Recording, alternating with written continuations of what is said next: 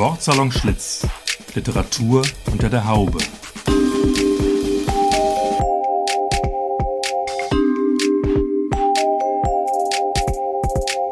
Ein Podcast über Literatur, Buch, Stadt und Szene aus dem ehemaligen Frisiersalon Schlitz in Frankfurt.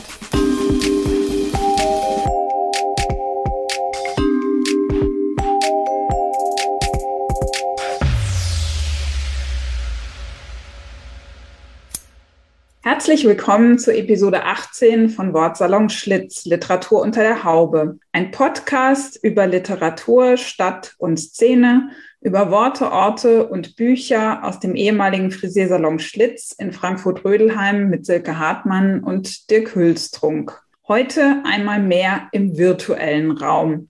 Und als Gast begrüßen wir ganz herzlich die Schriftstellerin Ulrike Dresner. Herzlich willkommen, liebe Ulrike. Dankeschön und äh, hallo an alle. Ich habe eben gesagt, wir begrüßen die Schriftstellerin, aber das trifft es nicht ganz, denn Ulrike Dresner vorzustellen ist eine echte Herausforderung, äh, wie uns im Vorfeld dieser Episode klar geworden ist. Sie hat so viel gemacht und erreicht, war in so vielen Rollen unterwegs, hat sich mit so vielen Themen beschäftigt dass man sich fast fragen könnte, ob da mehrere Personen hinter dem Namen Ulrike Dresner stecken. Ja, wahrscheinlich. Ne? So, äh, ich äh, leicht gespalten, gut äh, aufgeteilt und aber ich möchte sagen, das mit der Schriftstellerin, das trifft den Kern. So wie ich das verstanden habe, hast du in äh, München und Oxford studiert äh, und zwar erst Jura, was ich interessant finde, und hast dann aber gewechselt zur äh, Geisteswissenschaft, zur Anglistik hauptsächlich und aber auch Germanistik und Philosophie. So wie ich das äh, sehe, bist du als Lyrikerin, als Romanautorin, als Essayistin, aber auch ganz viel als Übersetzerin tätig. Ich würde mich bezeichnen als sehr dezidiert als zeitgenössische Autorin. Mhm. Ich bin keine, ich bin an Historie interessiert, aber nicht als Selbstzweck. Ich schreibe ja auch sogenannte, in Anführungszeichen, historische Romane, die aber eben eigentlich aus diesem Brückenschlag und Fragestellungen der Gegenwart gespeist sind und aus ihnen leben. Du bist aber eben nicht nur Autorin, sondern ähm, du bist auch Dozentin für Literatur oder lehrst Literatur in verschiedensten Bereichen äh, und äh, ich glaube aktuell sogar Direktorin am Deutschen Literaturinstitut äh, Leipzig. Ich habe ähm, viele, viele Jahre, 25 Jahre lang fast als freie Autorin gelebt, mit allem, was das heißt, mit allen Vor- und Nachteilen und hatte dann das Gefühl, in der, in der letzten Phase meiner quasi offiziellen Berufsfähigkeit, also für die letzten guten zehn Jahre, etwas anderes machen zu wollen, was ähm, eine alte, eine alte Liebe sozusagen bedient. Ich spreche einfach sehr gerne über Literatur und ja. schätze das ganz, ganz intensive in einen Text wirklich eintauchende Gespräch und interpretieren und sich auseinandersetzen. Und das gibt es beim Übersetzen mit Übersetzern, Übersetzerinnen oder auch wenn man selbst in dieser Rolle ist mit dem Autor, der Autorin. Und das gibt es aber eben auch in so einem Studiengang wie in Leipzig, wo man dann in relativ kleinen Gruppen sich wirklich mit über einen noch nicht fertigen Text beugt und gemeinsam anfängt darüber nachzudenken, was sind die Qualitäten, was sind die Schwächen, was könnte man tun und entwickeln. Und ich finde die Arbeit, ich mache das jetzt seit 2018, ich finde das in vielerlei Hinsicht an diesem Punkt wirklich sehr, sehr befriedigend, weil das, weil man gemeinsam etwas entstehen lässt und weil es auch eine Möglichkeit ist, mein, mein Lesewissen sozusagen, mein Erfahrungsschatz im Lesen und im Schreiben tatsächlich auch zu öffnen und weiterzugeben. Und so toll ist, finde ich, was dann passiert, weil die Leute, die das dann hören und aufnehmen, die tun ja immer was, was man sich selber gar nicht vorstellen könnte, konnte. Mhm. Ja, die machen was Eigenes draus. Und das finde ich so großartig daran. Mhm. Hat das denn deinen eigenen Blick auf dein Schreiben verändert oder dein eigenes Schreiben verändert, dieser ständige Diskurs mit anderen? Ja, das tut es natürlich notwendigerweise. Also mir hat es einfach gut getan, mich ähm, im Zuge dieser Professur nochmal frisch und intensiver mit Theorie und Theoriebildung auseinanderzusetzen, auch mit dem, was da so alles geschehen ist. Das habe ich natürlich immer verfolgt, aber nicht so genau.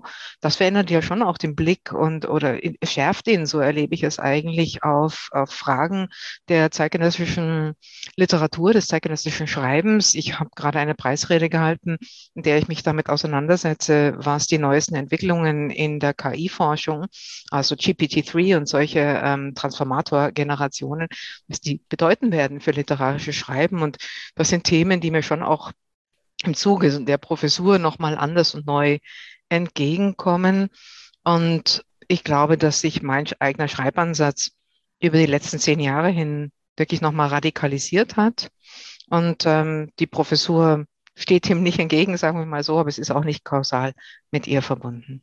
Tatsächlich äh, ist es, glaube ich, ein extrem breites Spektrum. Das ist das, wofür du, glaube ich, bekannt bist, dass du einfach ein sehr, sehr, sehr breites Spektrum an nicht nur Formen, sondern auch an Inhalten hast. Eben äh, auch, wie du jetzt gerade sagst, beschäftigst du dich mit dem Thema KI zum Beispiel oder auch naturwissenschaftlichen Themen. Ich glaube, Nature Writing ist auch noch so ein Thema, was ich jetzt gelesen mhm. habe, was äh, dich ja. Also ich hoffe ja schon, dass ich jetzt nicht nur für diese Frau schreibt eine Menge bekannt bin, sondern was mir oft entgegenkommt, yeah. ist zum einen, was du dann als zweites erwähnt hast, das begleitet mein Schreiben ja von Anfang an, mein Interesse für Natur und Tiere und für mhm. alle möglichen sogenannten naturwissenschaftlichen Fragen, äh, vor allen Dingen auch die Medizin, Organtransplantation kam schon in meinem ersten Gedichtband 95 ja. vor. Und das andere, glaube ich, ist das, was ähm, was ähm, ein ähm, Wissenschaftler mal bezeichnet hat als meine polyglotte Poetik. Also mein mich bewegen zwischen Sprachen, natürlich vor allen Dingen zwischen dem Englischen und dem Deutschen. Das, was, was man mir sagte, was inzwischen der Dresdner Groove heißt, also die bestimmte Rhythmisierung, die Musikalität der Sprache. Das wären für mich eigentlich die drei Punkte, die ich sagen würde, für die Leute mich besonders wahrnehmen. Also was mir entgegenkommt, wenn, wenn Leute auf meine Literatur reagieren.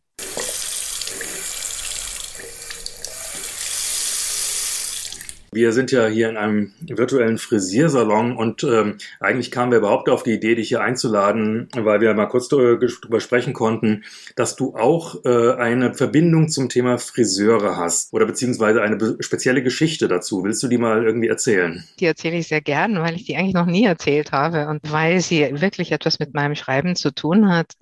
Meine Mutter hm, war eine dieser Frauen, so kommen quasi sozialisiert, hauptsozialisiert in den 50er Jahren, die so eine Kurzfrisur hatte und äh, mit einem Föhn einfach nicht umgehen kann und auch nicht mit Lockenwicklern. Das heißt, sie ist einfach alle zwei Wochen spätestens, meistens jede Woche zum Friseur gegangen. Äh, ich musste da immer mit, weil es gab ja irgendwie keine Kinderbetreuung. Ich habe also wirklich stundenlang angeklebt an diesem Sessel der Mutter sozusagen beim Friseur verbracht. Und das zog sich über Jahre hin. Eine Zeit lang fuhr fuhr meine Mutter immer zu einem Friseur in der Leopoldstraße in München, also eine gute Adresse, der hieß äh, Friseur Ludwig war ein großer Salon und ich saß da halt da immer mit dabei. Man kriegt halt so einiges mit über einen über die Bedingungen und Möglichkeiten von Frisiersalons und Arbeitsbedingungen, wenn man da sitzt und beobachtet. Und dann gab es in der Schule, das muss irgendwie fünfte, sechste Klasse gewesen sein, ich weiß nicht, wo man das macht, da mussten wir so eine Berufsbeschreibung als, äh, als Schulaufgabe schreiben. Ich dachte schon immer vorher nach, oh, um Gottes Willen, welchen Beruf soll ich denn schreiben? Also als Zwölfjährige hast du ja nicht gerade den tiefen Einblick in, in Berufe.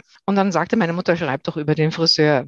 Und das fand ich völlig blöd. Und dann saß ich in dieser Schulaufgabe. Das Einzige, was mir einfiel, war der Friseur. Und dann habe ich über diesen Friseur geschrieben. Und dann bekam ich das zurück, diese, diese Aufgabe, diese Schulaufgabe. Und alle hatten das irgendwie gut gefunden. Und meine Mutter wollte es lesen und fand es irgendwie großartig, was weiß ich. Auf jeden Fall hat sie das heimlich kopiert und diesem Friseur gebracht. Und viele Jahre später, also war ich schon erwachsen, bin ich da hingegangen, um mich selber frisieren zu lassen. Der war, das war einfach ein sehr netter Mann, dieser, dieser Herr Ludwig, der natürlich gar nicht so hieß und diesen Salon da hatte. Und dann kam er und sah mich, war viele Jahre nicht da gewesen und begrüßte mich überschwänglich. Ich war ganz gerührt, dass er mich überhaupt erkennt. Und dann holte er aus seinem, der hatte immer so einen Frisierkittel an, dann holte er aus der Brusttasche dieses Frisierkittels eine völlig abgewetzte Kopie dieses Schulaufsatzes, sagte mir, dass er trage das mit sich herum, weil er habe sich so unglaublich gesehen und getroffen gefühlt und es sei, das, das sei, das sei er und das sei, sei sein Salon. Und ich war natürlich irgendwie geschmeichelt und irgendwie leicht wütend auf meine Mutter,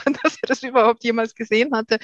Und er schrieb mir, das war, wann war das? Das war wahrscheinlich so in den 80er Jahren. Und als dann mein zweiter Roman erschien, war die Mitgift äh, Anfang 2000 Jahre, schrieb er mir sogar nochmal extra einen Brief und dass er jetzt dem folgt, dass ich Schriftstellerin geworden bin und dass er immer noch diese Kopie hat. Und das hat natürlich mein Herz sehr erwärmt und und ähm, manchmal, also selten, aber wenn das Thema Friseur oder Frisiersalon aufkommt, denke ich da dran, ich glaube aus Dankbarkeit einfach auch, weil er mir damals in den 80er Jahren wusste ich so gar nicht, ob ich das wagen könnte, Schriftstellerin zu werden. Ich habe immer davon geträumt, aber eigentlich studiert und promoviert und musste Geld verdienen. Und diese kleine Begegnung, dass da ich da etwas gesehen hatte, was für diesen Mann etwas so Zentrales war, dass er sich das aufhob, das hat mir, glaube ich, ein bisschen Vertrauen damals auch gegeben, dass, dass das nicht ganz falsch ist, ähm, dieses Gefühl, ich, ich bin gut im Beobachten und ich kann vielleicht manchmal etwas davon in wirklich in Worte umsetzen, also aufs Papier bringen. Und das ist für mich eigentlich auch die Grundlage des Schreibens geblieben. Also die, der Friseurladen als Grundlage des Schreibens, das finde ich schon mal irgendwie eine fantastische äh, Idee. Nein, als kleine Bestätigung dessen. Und ich, mhm. es gibt noch einen zweiten Punkt. Es gibt bei Wittgenstein, ich glaube, in den philosophischen Untersuchungen so ein schönes Bild, ähm, von Sprache, dass sie eben ein, ein Gebrauchsgegenstand ist und dass sie immer auch in Bewegung gehalten wird und sich in der Bewegung ja auch immer verändert. Und ähm, das, das vergleicht er ja mit dem Friseur, der ähm, Friseurin, die die Schere in der Hand halten und schneiden. Und die äh, schneiden ja auch, da gibt es ja oft viele so leere Bewegungen. Und dann wird wieder der Cut tatsächlich gesetzt. Und das wird sozusagen das Instrumentarium, muss ständig bewegt werden, um dann wirklich präzise den Schnitt zu setzen. Mhm. Das erinnert mich manchmal auch an die, also an meine Erfahrung mit, mit literarischer Arbeit, dass man sucht und in Bewegung hält, dann fügen sich Dinge und dann schneidet man den Rest, vielleicht den muss man dann wieder wegtun, dann muss man wieder kürzen. Und äh, um quasi diese Sprachbewegung in ihrer Präzision überhaupt aufrechterhalten zu können.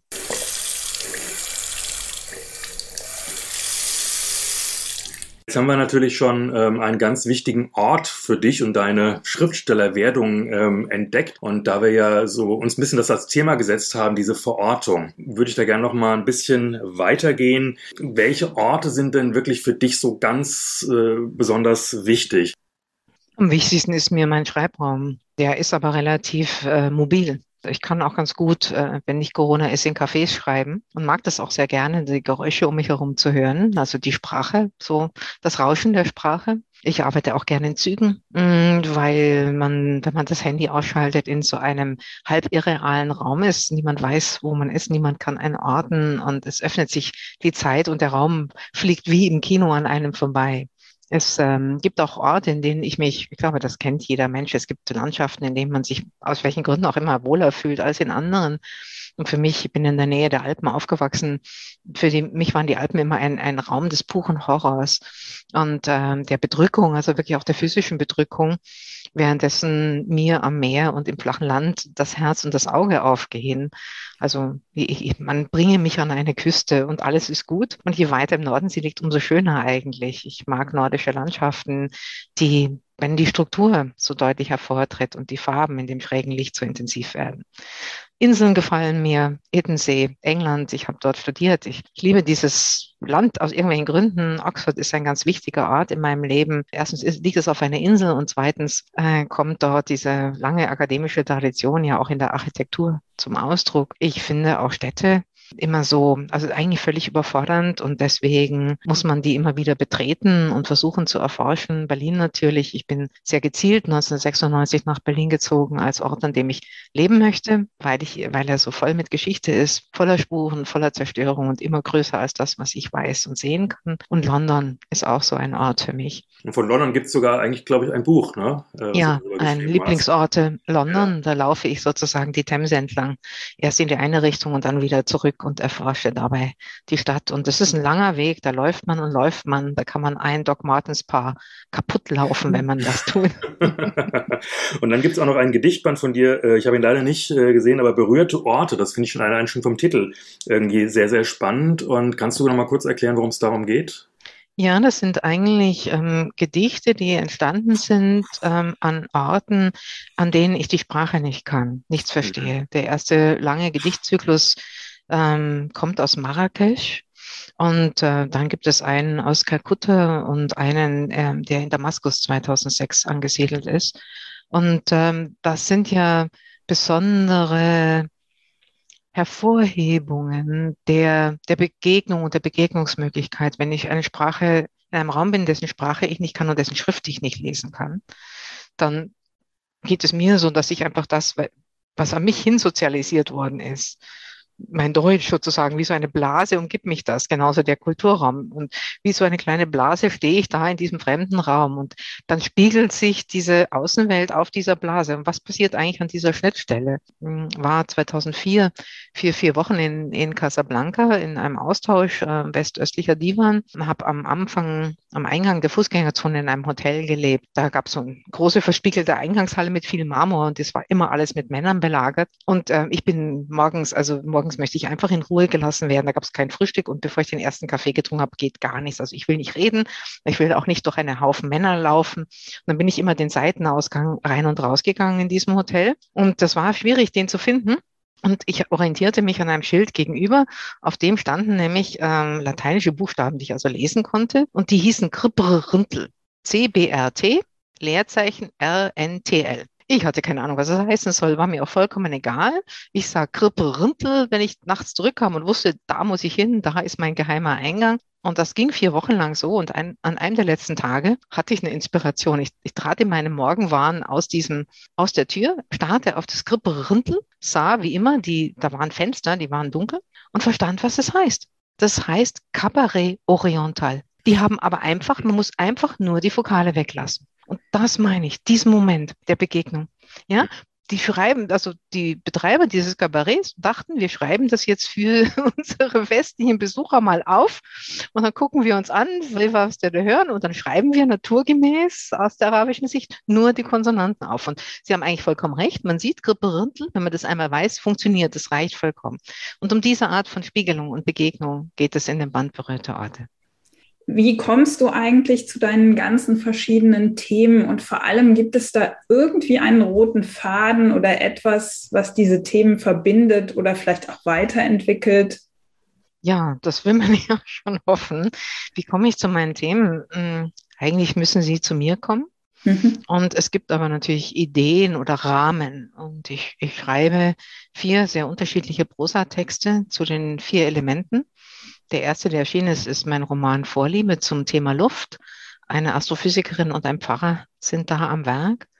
Und der zweite, das ist eine Novelle, der Kanalschwimmer ist 2019 äh, erschienen, offensichtlich zum Thema Wasser. Und die beiden Bände Erde und Feuer müssen noch folgen. Zum anderen arbeite ich an einer Trilogie über Zwangsmigration, Exilflucht und Vertreibung. Da war der erste, sind drei Romane. Der erste Roman ist Sieben Sprünge vom Rand der Welt. Der ist 2014 erschienen. Und da geht es im Wesentlichen, es geht um eine polnische und eine deutsche Familie, die beide jeweils von ihrem Wohnort 1945 vertrieben werden Richtung Westen, also zweimal eine Westverschiebung.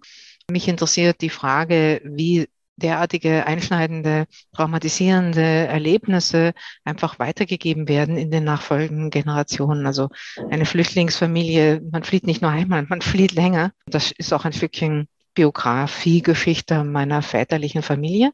Und der zweite Roman dieser Trilogie, das ist der Roman Schwitters, letztes Jahr erschienen, 2020, Exil mitverfolgt an einer Figur, die Autor und bildender Künstler ist. Was macht das mit dem Werk? Was sind hier vielleicht die besonderen Bedingungen? Eine Flucht nach, nach Norden, vor allen Dingen nach Norwegen und nach England. Und an dem dritten Roman aus dieser, an dieser Trilogie schreibe ich gerade, der soll 2023 erscheinen. Und ich denke, es gibt auch ein paar thematische Linien, die sich durch mein Werk ziehen, eben schon seit dem ersten Buch Gedächtnisschleifen, es war ein Gedichtband 1995, da sieht man die eigentlich alle. Also so im Nachhinein sehe ich sie selber da. Mhm. Hm, die Auseinandersetzung mit Wahrnehmungsprozessen, mit Erinnerungsprozessen, Natur oder was immer man so bezeichnen möchte. Also die Pflanzen- und Tierwelt, Räume und Landschaften, die uns umgeben, gespeist im Wesentlichen von einem Grundinteresse an der Frage, was es heißt, einen Körper zu haben. Also ein warmes, weiches, sterbliches Wesen zu sein, gilt ja für Tiere und Pflanzen auch. Und was an diesen, manchmal möchte ja schon man fast sagen, an diesen Fronten derzeit geschieht, als Genetik, ähm, die verschiedensten Formen von Kind- und Elternschaften, weitere medizinische Entwicklung, die Entwicklung von künstlicher Intelligenz. Also es sind ganz viele Bereiche, die da ja in Bewegung sind. Auch die ganze Schönheitschirurgie, die Ideen, denen Körper unterworfen sind. Und da treten dann natürlich auch Fragen, Gender-Fragen, äh, Sexualitäts- und Sexfragen mit in den Raum. Und damit hat sich ja dann mein zweiter Roman, Die Mitgift, sehr früh beschäftigt, als das ganze Thema eigentlich in Deutschland noch überhaupt gar nicht da war, habe ich ähm, es aufgegriffen. Und das sind Linien, denen man wirklich durch meine Texte hindurch folgen kann. Ich greife jetzt mal einen, einen dieser Aspekte raus, nämlich Kind und Elternschaft. Es gab im Sommer diesen Jahres eine Konferenz, äh, Writing with Care, RAGE, die sich mit dem Thema Care-Arbeit und Autorinnenschaft beschäftigt hat. Ich habe das Gefühl, das Thema liegt sowieso auch anderswo noch in der Luft. Es gab auch eine Veröffentlichung zum Thema Elternschaft und Autorenschaft von, von der Poetin oder dem Poeten an dieser Konferenz, die stattfand, warst du auch beteiligt. Äh, zum einen mit Lyrik, zum anderen hast du das Schlusswort gehalten. Es gab ein Gedicht, was du da vorgetragen hast. What is Poetry? Kannst du uns die Geschichte zu diesem Gedicht mal erzählen? Das mache ich gerne. Also vielleicht muss man sagen, dieses What is Poetry, das ist eigentlich so ein, ein ganz langer, relativ schneller Prosa-Fluss am Anfang, was man eben so alles tut als, als alleinerziehende Mutter, vor allen Dingen mit einem mittel, mittelkleinen Kind, was da so anfällt, wie der Alltag aussieht, worum man sich kümmern muss. Und dann gibt es endlich einen Moment des Inhaltens und der Frage nach dem Ich und der Spiegelung. Entstanden ist das Gedicht, als ich, ich wurde irgendwie sozusagen alleinerziehende Mutter, als meine Tochter so zwischen fünf und sechs Jahren alt war. Und da habe ich sie mitgenommen auf eine lange zugesagte Reise, ähm, Poetentour durch Indonesien und hatte eben diese sechsjährige Mädchen dabei. Das war sehr schön, dass sie dabei war. Es war natürlich auch sehr anstrengend für uns alle beide. Und am Ende haben wir quasi noch eine Woche Urlaub gemacht auf Bali. Und am letzten Tag äh, war das Kind endlich eingeschlafen. Da bin ich aus dem Zimmer geschlichen und habe mich noch auf die Terrasse gesetzt, um irgendwas zu trinken und saß da und dachte darüber nach, was was da jetzt wieder kam. Also wir flogen einfach ab am nächsten Tag und der Alltag stand wieder bevor. Und da ist dieses Gedicht entstanden, weil die ganze Tour stand unter diesem das war das Motto dieser Tour, What is Poetry? Und wir stiegen auch, wir waren 45 Dichterinnen aus wirklich der ganzen Welt und wir stiegen immer in den Bus und wurden damit über, über die Inseln gefahren und da stand drauf, What is Poetry? Und dauernd fragte uns jemand, je öfter du gefragt wirst, umso weniger kannst du es beantworten. Und deswegen saß ich da auf dieser Terrasse und wurde diese Frage nicht los und dachte mir dann, jetzt muss ich, jetzt, jetzt muss ich mal wirklich aufschreiben, was ich wirklich denke, was ich hier die ganze Zeit nicht sagen konnte. Mhm. What is Poetry? Das ist dieser Wahnsinn wahnsinnige, volle, gefüllte, mit, mit allen möglichen Rollen und Aufgaben äh, überlaufende Alltag einer, einer alleinerziehenden Mutter, die dann irgendwie auch noch Geld verdienen muss. Und das, da muss man wirklich, das ist auch immer dieses Gefühl, den, den, die Zeit, Kraft und Energie für das literarische Schreiben, das muss man mit Zähnen und Klauen eigentlich immer verteidigen und abtrotzen. Und es gab so viele Tage, manchmal ist es auch jetzt noch so, da sitze ich um acht Uhr abends zum ersten Mal am Schreibtisch, um was Eigenes zu machen, bin, habe aber echt einen Tag, der um, um sechs Uhr angefangen hat, hinter mir und bin eigentlich, eigentlich erledigt. Und ich bin so froh, dass dieses Thema jetzt endlich auch nochmal deutlicher benannt wird und in die Öffentlichkeit kommt, weil mich hat dieses alleinerziehende Schicksal vor etwa zehn Jahren ereilt und seitdem, wenn man es dann mal so richtig am eigenen Leib spürt, fallen einem natürlich auch die vielen strukturellen Ungerechtigkeiten auf, also auch im Stipendienwesen, im, im mhm. Literaturbetrieb. Nicht nur, aber dort auch, wo man sich auch denkt, da, da, das kann nicht sein. Also das, da muss man einfach dringend anders denken. Ja, und ja. ja, und ich finde übrigens auch, dass das ein ganz großer möglicher großer Gewinn aus dieser Corona-Zeit ist, dass man eben doch dauerhafte Veranstaltungen bitte hybrid anbietet, weil ich natürlich bin jahrelang auf keine einzige Veranstaltung gegangen, weil wenn du so ein kleines Kind zu Hause hast allein, dann musst du, musst du das betreuen lassen und dann muss man zu der Veranstaltung fahren, dann muss man Eintritt zahlen, das sind jedes Mal 50 Euro und das kann man sich einfach gar nicht so oft leisten. Wenn das aber auch, ähm, wenn ich mal unterbrechen darf, weil das finde ich gerade einen guten, einen guten, ein gutes Stichwort. Du hast deine Tochter selber drei Jahre lang, wenn du Lesungen hattest, zu Veranstaltungen mitgenommen. Und ich habe jetzt vor kurzem mit einem Autor gesprochen, der gesagt hat, er nimmt nur noch Stipendien an, wenn er seine Familie da mitnehmen kann oder eben seine Kinder. Du hast auch auf dieser Konferenz gesagt oder vorgeschlagen, Kinderbetreuung seitens der Veranstalter einzufordern. Welche Erfahrungen hast du denn damit gemacht, als du das gemacht hast? Wie haben die Veranstalter darauf reagiert? Also die meisten eigentlich sehr entgegenkommend. Es war aber immer klar, dass ich die Kosten für das Kind selber tragen muss. Ah, okay. äh, ja, das war sozusagen der Deal. In Indonesien zum Beispiel bei dieser Reise, die, das Ticket für das Kind äh, ging auf mich. Die Übernachtungen nicht, weil in Indonesien kosten Kinder in Hotelzimmer nichts bis zu einem gewissen Alter. Zum Essen war meistens eh so für diese 45 Leute so viel da und die, so ein kleines Kind ist ja auch nicht so viel. Das, das hat sich ausgeglichen. Aber das waren die Bedingungen. Mhm. Und es mhm. gibt aber schon auch andere Zusammenhänge. Ich ähm, habe eine Einladung als Max-Kade-Professorin in die USA zu gehen im, im kommenden Frühjahr. Und da ist selbstverständlich, dass ich ein, eine von mir abhängige Person mitbringe, dass für uns beide der Wohnraum zur Verfügung gestellt wird, ohne dass ich ihn bezahle und dass die Flugkosten für mein Kind mit übernommen werden man beobachtet ja durchaus, äh, ich sage das jetzt einfach mal ganz platt und äh, allumgreifend, eine gewisse Kinderlosigkeit in der Kunst- und Kulturbranche, die sicher damit zu tun hat, dass es strukturell einfach sehr schwierig ist, all das äh, unter einen Hut zu bekommen. Sozusagen die Kinder mitzunehmen, ist ja auch ein bisschen die Sichtbarmachung dieses Themas. Man muss ja. vielleicht auch sagen, das verträgt ja auch nicht jedes Kind. Also mein Kind war da einfach sehr robust. Die hat sich dann hingesetzt oder halb hingelegt. Ich habe ihr Kopfhörer gegeben mit einer Erzählung oder Musik und dann ist die eingeschlafen bei diesen Veranstaltungen und die schläft auch in Hotelzimmer. Aber das kam, ist natürlich nicht eigentlich ein, ein propagierbares Lebensmodell, weil es Kinder gibt, die, die das verweigern und dann überhaupt auch ganz, ganz uh, unausgeschlafen sind. Und es war, das möchte ich, also es, es klingt so leicht und es war aber einfach verdammt anstrengend Stellen wir mhm. uns das mal, mal vor. Du sitzt irgendwie, fährst zu einer Lesung, sitzt irgendwie vier Stunden oder sechs Stunden mit der Dreijährigen im ECE. Mhm. Da bist du ununterbrochen im Einsatz kannst du gerade schauen, dass du irgendwie auf die Toilette kommst. Dann geht man ins Hotelzimmer und das Kind hat Bedürfnisse und möchte etwas tun und spielen und erkunden und ist müde. Und dann schleppt man das zu der Veranstaltung. Das ist ein ganz neuer Raum, den, noch, den wir beide nicht kennen. Da muss man erstmal ankommen. Da muss das Kind das mitmachen. Dann muss es wieder aufgeweckt werden um 10 Uhr. Dann lässt man das Abendessen sein und rennt einfach zurück ins Hotelzimmer, guckt, dass das Kind einschläft, dass man vielleicht über irgendeinen Catering-Service oder sowas noch was zu essen kriegt und fällt ins Bett. Dann liegt man mit dem Kind in einem Bett, da kann man unterschiedlich gut oder schlecht schlafen und dann steht man am Morgen um 6 Uhr auf, weil das Kind es gewöhnt ist und steht um 6 Uhr auf und sitzt am, im Frühstücksbuffet und dann steigt man in den nächsten ICE und fährt wieder vier bis sechs Stunden zurück. Und da möchte das Kind essen, niemand war einkaufen, nichts ist vorbereitet und am nächsten Tag muss das Kind wieder in den normalen Betrieb, in die Kita gehen oder so etwas.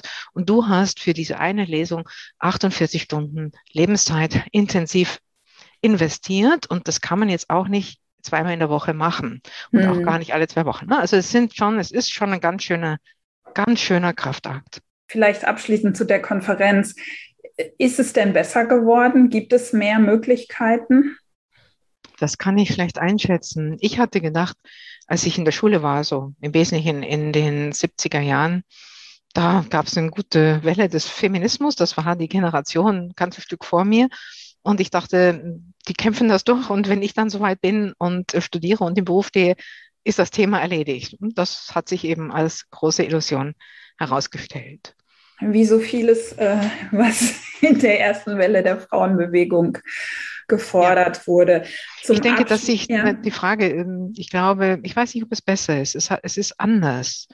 Und die Formen und Strukturen der Diskriminierung haben sich verändert. Also sie sind nicht mehr so krass. Damals hätte man vielleicht direkt gesagt, äh, sie können kein Kind auf eine Lesung mitbringen. Das würde natürlich heutzutage niemand mehr sagen, ähm, was die Leute davon halten. Also dass da nicht alle davon begeistert sind, das kriegt man auch mit.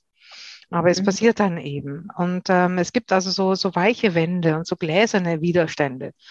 Und äh, wenn man dann eben aufs Ökonomische schaut, hat sich nicht so viel verändert. Du hast noch eine interessante Sache gesagt, nach der ich dich noch fragen wollte. Und zwar hast du auch beim Schlusswort dieser Konferenz die Frage aufgeworfen, was bedeutet Mutterschaft für das Schreiben? Und zwar eben nicht in dieser organisatorischen, pragmatischen Form, sondern in ästhetischer Weise und auch für die Sprache.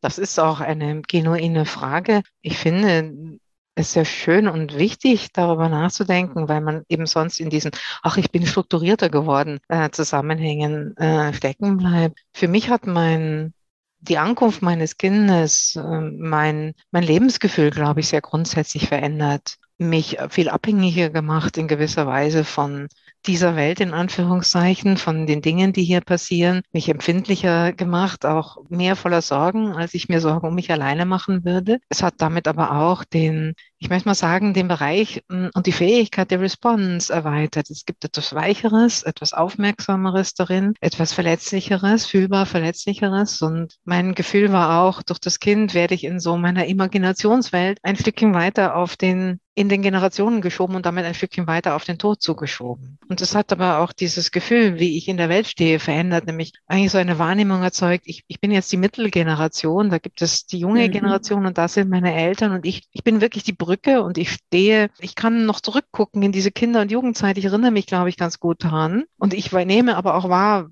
wie altern, was altern heißt, wenn ich das an meinen Eltern sehe. Das ist eigentlich eine wunderbare Übersetzungsposition, um da sozusagen die Zeit durch einen hindurchlaufen zu lassen. Steht man in der Mitte, beide Hände ausgestreckt. Und ich glaube, dass das auch etwas Ästhetisches, also ästhetische Kon Konsequenzen hat in den Figuren, die man entwickelt und auch in in einer gewissen Art von Durchlässigkeit, die sich hoffentlich in der Sprache spiegelt.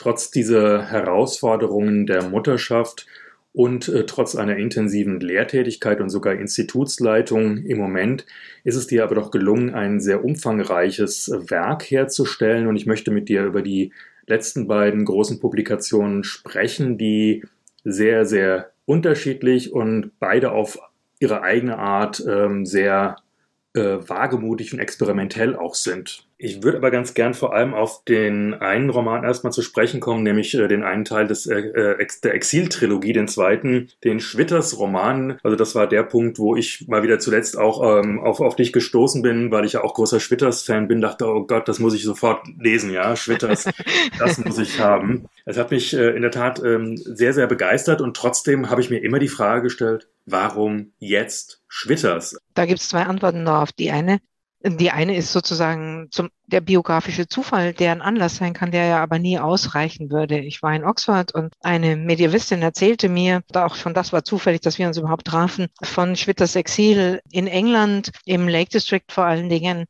ich hörte ihr zu und erkannte viele Dinge aus meiner Recherche für die sieben Sprünge, die eben mit Flucht und äh, Flüchtlingsmentalität und Flüchtlingstraumatisierung zu tun haben. Und habe mir gedacht, das interessiert mich, ich schaue mir das mal an. Ich war, war dann sowieso im Lake District und schaute mir sein letztes Kunstwerk dort an, das er anfing zu bauen, einen letzten Märzbau in einer Hütte das war abenteuerlich, die zu finden. Da musste man diverse Zäune überklettern. Google Maps hat vollkommen übersagt. Trotzdem, irgendwann standen, standen wir vor so einer Hütte, sind da rein, die war offen, so eine Scheune auf Steinen eigentlich. Und die hatte so einen kleinen Eintrittsraum und da lag ein Gästebuch.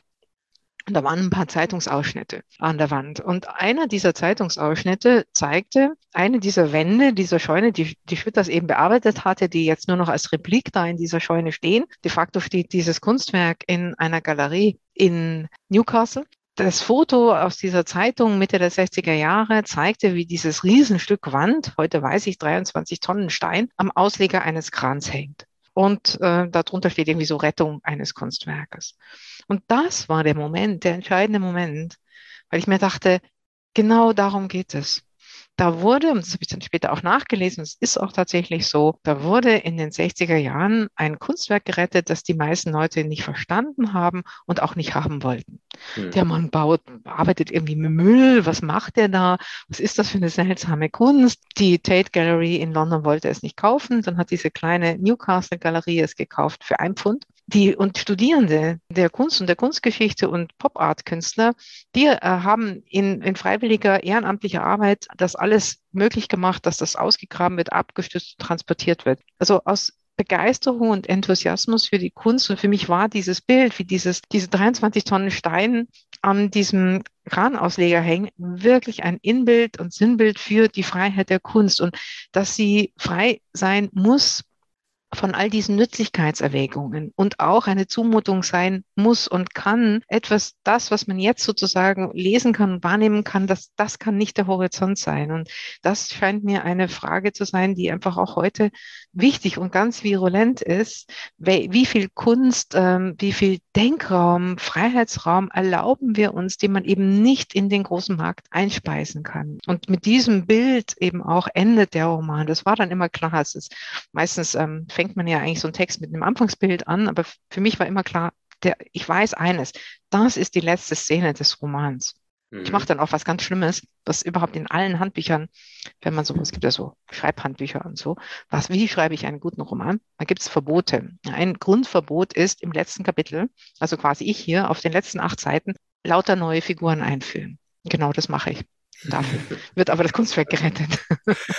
Ich habe ja den Verdacht, dass du noch so das eine oder andere Verbotene machst. Ähm, ja, den habe ich auch. Das wollen wir aber nicht alles ausplaudern. Äh, wollen wir nicht alles ausplaudern, aber zum Beispiel habe ich noch so eine äh, Frage, die sich mir natürlich sofort äh, auch gestellt hat. Du hast ja nicht eine Autobiografie über Schwitters geschrieben im klassischen Sinne. Man muss noch dazu sagen, äh, zum einen Kurt Schwitters ist äh, dieser Hannoveraner Dada März Künstler aus den 20er, 30er Jahren, der dann eben ins Exil gehen musste und du hast diese letzten Exiljahre zum Thema deines Romans gemacht, aber du hast eben jetzt nicht den klassischen autobiografischen Ansatz gehabt, sondern dein Ansatz ist ja schon viel spezieller. Du hast also aus meiner Perspektive versucht, so ein bisschen in den Kopf von Kurt Schwitters hineinzukriechen, ja, äh, und äh, so zu verstehen, wie dieser Mensch denkt oder ähm, auch sich vielleicht dich so ein bisschen an diese Figur anzuverwandeln. Ist, stimmt das so? Oder das ist ja ein Roman, also du hast den ja zum Teil auch erfunden, diese Figur. Es ist eine reale Figur, aber es ist ja auch eine Erfindung von dir. Also Autobiografie wäre ja ein Text, den ich über mich schreibe. Ähm, das habe ich nicht getan. Entschuldigung, aber, äh, Biografie wollte ich natürlich sagen. Ja. ich verstehe, aber ich wollte es jetzt nicht so stehen lassen, damit ja, ja, nicht völlig durcheinander kommt. Was könnte man über, über Schwitter schreiben? Eine Biografie, das kann gerne andere Menschen tun. Du hast ganz recht gesagt. Ich habe ja einen Roman geschrieben, der aber einen historischen, eine historische Person hm, zum Subjekt macht, nicht zum Objekt, sondern zum Subjekt. Da steht dick Roman drauf, was mir natürlich die Lizenz gibt, eben auch Dinge zu erfinden. Das war auch genau der Punkt, der mich interessiert. Ich schreibe nur über die Lebenszeit ab, äh, sozusagen dem Entschluss ins Exil zu gehen bis zu Schwitters Tod. Und das sind die Jahre 1937 bis Anfang 48, also die Kriegsjahre auch. Und das bedeutet, dass die Lebenszeugnisse immer spärlicher werden. Es gab keinen Briefverkehr mehr, es gab Zensur, die Lücken, die klaffen, Dinge, die man nicht weiß, werden immer mehr. Und das sind natürlich alles Räume, die, vor denen ein Bio, ein, ein historischer Biograf oder Biografin dann einfach nur schreiben müsste, dazu weiß man nichts. Und für mich als Romanautorin sind sie Einladungen. Ich habe nicht frei erfunden in diesen Lücken, sondern aufgrund der Recherchen, aufgrund der Bilder aus Briefen von nicht nur Kurt Schwitters, sondern Helmer Schwitters, seinem Sohn Ernst Schwitters, seiner englischen Lebenspartnerin ähm, Edith Thomas. Und es gibt eben auch ein, es gibt ein Nachwort, ein spielerisches Nachwort zu diesem Roman, was denn so ein Umgang mit einem Menschen, mit einem Menschen, der gelebt hat, in dieser literarischen Weise, was das mit einem macht. Und da gibt es ja Thesen auch in der Biografieforschung, dass dass es natürlich zu einem Austausch, einem, einem Dialog zwischen der Person gibt, die sich ein Leben anschaut und der Person, die dieses Leben gelebt hat. Das ist ja immer ein wechselweiser Prozess und auf den habe ich mich eingelassen und das war möglich, weil ich an Schwitters, der ist ja sehr anders als ich in ganz vielen Hinsichten, aber ich glaube, es gab für mich eine Brücke hinein, äh, nämlich seine Art, mit Sprache umzugehen, sein Wortwitz ja. ich, und sein Humor. Sein Humor ist manchmal einfach so ganz, ganz schreckliche Karlauer. Ja, äh, wie war das? Beim Nachbarn gibt es so ein Gedicht, äh, beim Nachbarn, da stehen Lilien im Garten, ja, und sie taten Schilien, die Lilien taten Schilien. Diese, das sind so auch oft um die Ecke gedachte Logeleien und ich, ich mag das. Ich schreibe selbst nicht so, aber ich verstehe es und das war eigentlich die Brücke zu ihm hinüber und der Rest ist Erfindung. Es gibt ja auch so kleine so äh, Wolken vor den Kapiteln mit so kleinen Wortspielen zwischen Englisch und Deutsch und habe mich immer sehr gefreut, wenn Leute mich gefragt haben, ist das von Schwitters oder ist das von mir? Das ist natürlich von mir. Das hätte er nie gemacht. Ich weiß das, aber dass man auf die Idee kommen kann, ist dann sozusagen, da kommen wir beim Wurmloch sozusagen hintenrum wieder raus. Aber es, es war für mich immer klar, es kann überhaupt nicht darum gehen, Schwitters zu werden sondern es geht um die spannungsvolle Relation. Und deswegen ist der Roman ja auch nicht, ähm, also intern fokalisiert nur bei ihm erzählt, sondern es sprechen auch seine Frau, es spricht sein Sohn, es, sprechen, es spricht seine Geliebte. Also es gibt schon mehrere Stimmen, die sich da zusammen, in deren Zusammenklang eigentlich auch das Bild erst entsteht. Du hast, glaube ich, eine kleine Passage ausgewählt. Vielleicht kann man das mal an diesem Beispiel auch nochmal hören. Ja, das lese ich gerne vor der arme Kurt Schwitters, der hat halt in der Schule so um 1900 Englisch gelernt. Ich habe mir da eine Grammatik besorgt, wie der Schulunterricht so aussah. Und da ist einem dann klar, dass man damit nicht in England gut leben kann, wenn man dieses mhm. Englisch kann. Und er muss aber in England leben. Er lernt auch. Seine Partnerin bringt ihm ja auch einiges bei. Das ist sein Glück. Aber er kämpft natürlich auch mit der fremden Sprache. Zugleich fasziniert sie ihn und er fängt an, seine Fehler irgendwie kreativ umzudeuten. Ich meine, es ist ja ähm, ganz, ganz viel, haben wir ja äh, ganz viel Exilanten, Entschuldigung, dass ich unterbreche, aber mhm. das ist ja so ein ganz großes Thema, glaube ich, fürs Exil Exil auch, wie gehen die Exilanten mit der Sprache um? Es gibt ja welche, die haben sich da sozusagen eher verweigert äh, oder haben ganz große Schwierigkeiten gehabt, welche denen das vielleicht eher leicht gefallen ist und ähm, ja, eben diese, diese Schwitters-Variante, die sehr, sehr spielerisch dann teilweise auch ähm, ist. Ja, nicht nur. Er macht ja einfach auch Fehler, die sehr ärgerlich sind und dann kriegt er irgendwas nicht. Okay. Und er muss ja irgendwie auch gucken, dass man Freunde findet. Das ist gar nicht so schwierig, wenn man so germanisch aussieht und spricht. Hm, ich glaube aber, dass der große Unterschied also zu all diesen anderen Exilansätzen ja, der liegt ganz woanders. Ähm, als ich dem meinem Verlag ähm, Penguin zum ersten Mal erzählt, dass ich über Schwitters schreibe, sah ich so ein kurzes, glaube ich, Moment der Panik aufflackern in den Augen, weil sie dachten, oh Gott, jetzt schreibt sie einen Dada-Roman und wer soll den jemals lesen? Und die, die, da war aber gar nicht klar, dass mich Schwitters als Autor nicht sonderlich interessiert in dem Buch und auch sonst nicht. Ich finde ihn als Künstler, ist er für mich eine viel größere Herausforderung. Auch deswegen, weil er in dieser Exilzeit aufhört zu schreiben. Äh, er kann eben gar nicht weiterschreiben und er arbeitet weiter als bildender Künstler. Und das ist für mich die eigentliche Begegnung mit ihm, dass er ist eine Art Medium gewesen für mich. Er, er ist da im Lake District, er fängt an zu versuchen, die Landschaft und die Natur, die er sieht, in seine Kunst zu übersetzen. Und ich sehe das und versuche seinen Arbeitsprozess und das, was ich sehe, zurück zu übersetzen in Sprache. Und das ist quasi über die Bande gespielt und eigentlich gab mir, gibt mir sein bildnerisches Werk die Möglichkeit, das die Hauptfrage des Textes zu verfolgen, nämlich wie entsteht wirklich etwas Neues in Kunst? da sind wir bei der Verbindung zu dieser Frage nach der Freiheit, nach dem notwendigen Freiheitsraum und nach den Bedingungen von Innovation. Und das war für mich das Großartige an Schwitters. Der ist ja völlig allein in dem, was er tut zu seiner Zeit. Er verändert die Auffassung der Skulptur grundlegend mit seinen Märzbauten. Die ist plötzlich nichts mehr, was man von außen anschaut. Da muss man reingehen, da muss man sich selbst als Körper fühlen, da muss man sich dauernd drehen und wenden und das ganze Ding dreht und wendet sich auch und verändert sich ständig. Er verändert die Vorstellung vom Tafelbild. Collage. Äh, er verändert, er ist der Erste, heute würden wir sagen, der über etwas wie Recyceln nachdenkt. Er denkt intensiv über Kopieren nach das dauert dann noch 20 Jahre, bis Andy Warhol auf, die, auf, auf den Plan tritt. Ich denke mir immer, wenn Schwitters in die USA emigriert wäre und Andy Warhol getroffen hätte, dann hätte die, die Kunstgeschichte auch anders ausgesehen. Das macht er alleine. Der erfindet diese Räume, wird nicht verstanden. Das finde ich das eigentlich Spannende. Und die, die Sprache und die Sprachfreiräume, die sie hier geben durch das unbekannte oder unvertraute Idiom Englisch, die tragen dazu bei und sind natürlich auch dann Material im Roman, um das zu zeigen. Und jetzt lese ich ein kleines Stück vor. Kurt Schwitters ist 1947, sitzt in Ambleside und ist da relativ frisch noch angekommen oder denkt daran zurück. Er sitzt einfach auf einer englischen Wiese. Der Nebel streckte seine gespinstigen Finger und kroch wenige Zentimeter über die Wiese voran, die er mit jedem seiner Atemzüge sowohl sichtbarer zu machen als auch zu verstecken schien. Gespinstig war vermutlich nicht das richtige Wort. Er richtete seinen Verdacht gegen sich selbst. Vermutlich war nicht einmal vermutlich richtig. Er traute sich in keiner Sprache mehr über den Weg. Gespinstig war wahrscheinlich eine Folge, ein Schluss, erzeugt von einem koboldhaften Gespenst, das Wörter herumwürfelte in seinem Kopf. Die Mischung der englischen und deutschen Laute stieß ihm zu, und er mochte sie, mochte die formidable Fingerhaftigkeit des englischen Nebels, dieses Hundes Dog auf F, Fog. wie er hechelte über der englischen Wiese und gleichzeitig festhing, kriechen und kleben, schweben und schleichen, die Gestalt stets neu verzerrt. Nicht ganz wie ein Lebewesen, nur fast. Nicht ganz verrückt, nur fast. Und fraglos jenseits dessen, was Kurt, genannt Kurt, fasste oder begriff. Der Nebel verwandelte die Schafe in scharfförmige Vorsprünge. Ihre Gliedmaßen und sogar einige der schmutzig weißen Löckchen standen einzeln hervor, während die halbdurchsichtige Feuchtigkeit die Tiere als solche nicht einmal berührte, sondern sich um ihre Körper wölbte und Schafsumriss um Schafsumriss in die haarsträubend knisternde Luft dieses frühen Oktobermorgens stellte.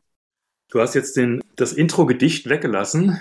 Genau, das lasse ich immer weg beim Lesen. Das ist das, was fürs Auge. Das ist nur was fürs Auge. Mhm. Okay, aber trotzdem hat man natürlich, glaube ich, sehr gut nachvollziehen können, wie äh, zumindest dein Schwitters sozusagen von Wort zu Wort, wie so von Stein zu Stein hüpft irgendwie und sich da irgendwie fortbewegt oder forthangelt irgendwie an diesen Worten und manchmal irgendwie an ja, äh, anderen Orten rauskommt oder anderen Worten äh, als gedacht. Und äh, das hat ja auch zum Beispiel mit diesem Thema Missverständnisse zu tun. Also das finde ich, äh, Spitters hat zumindest jetzt bei dir im Buch eine faszinierende Art und Weise mit Missverständnissen umzugehen. Also wo man geradezu glaubt, eigentlich sind es zwar Behinderungen im Alltag, diese Missverständnisse, aber er sucht sie geradezu ja, um da äh, mit irgendwie zu spielen und den Alltag irgendwie so, so ein Stück weit aufzubrechen. Auch mhm. so habe ich das jedenfalls empfunden. Ja, finde ich eine sehr schöne Beschreibung. Stimme ich vorbehaltlos zu. Okay.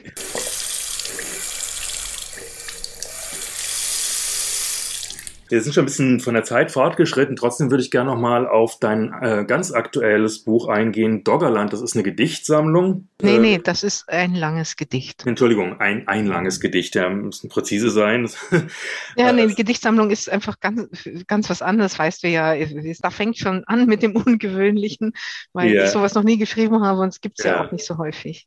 Ich finde aber, es gibt eine interessante Parallele jetzt zu dem, äh, zu dem Schwitters, und zwar ist das nämlich das, äh, das Sprechen in verschiedenen Sprachen gleichzeitig. Und das, das äh, Besondere ist ja, dass du sozusagen mehrere Tonspuren, könnte man sagen, nebeneinander gelegt hast, äh, und zwar auf Englisch und Deutsch, und gleichzeitig versuchst, so gemeinsame Wurzeln im was ist das, altnordisch, altgermanisch äh, irgendwo hervor? Äh, erzähl's.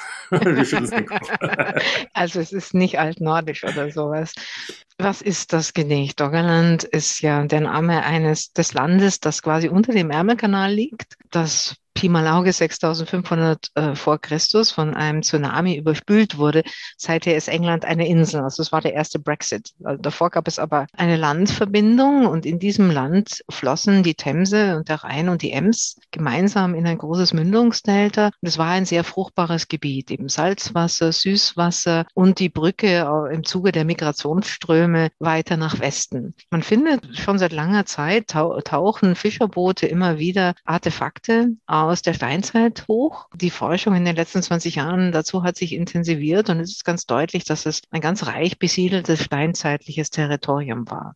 Und in meinem Gedicht ähm, wird genau diese Zeit aufgegriffen. Also wir gehen zurück in die früheste und mittlere Steinzeit. Ich habe mich an meine Asterix- und Obelix-Lektüren erinnert und gedacht, das sind zwei Dörfer. Das eine eher am Wasser, das, die werden später Englisch sprechen und die anderen sitzen ein bisschen weiter im Wald, die werden später Deutsch sprechen. Aber jetzt müssen die überhaupt erstmal sprechen lernen, die müssen miteinander auskommen.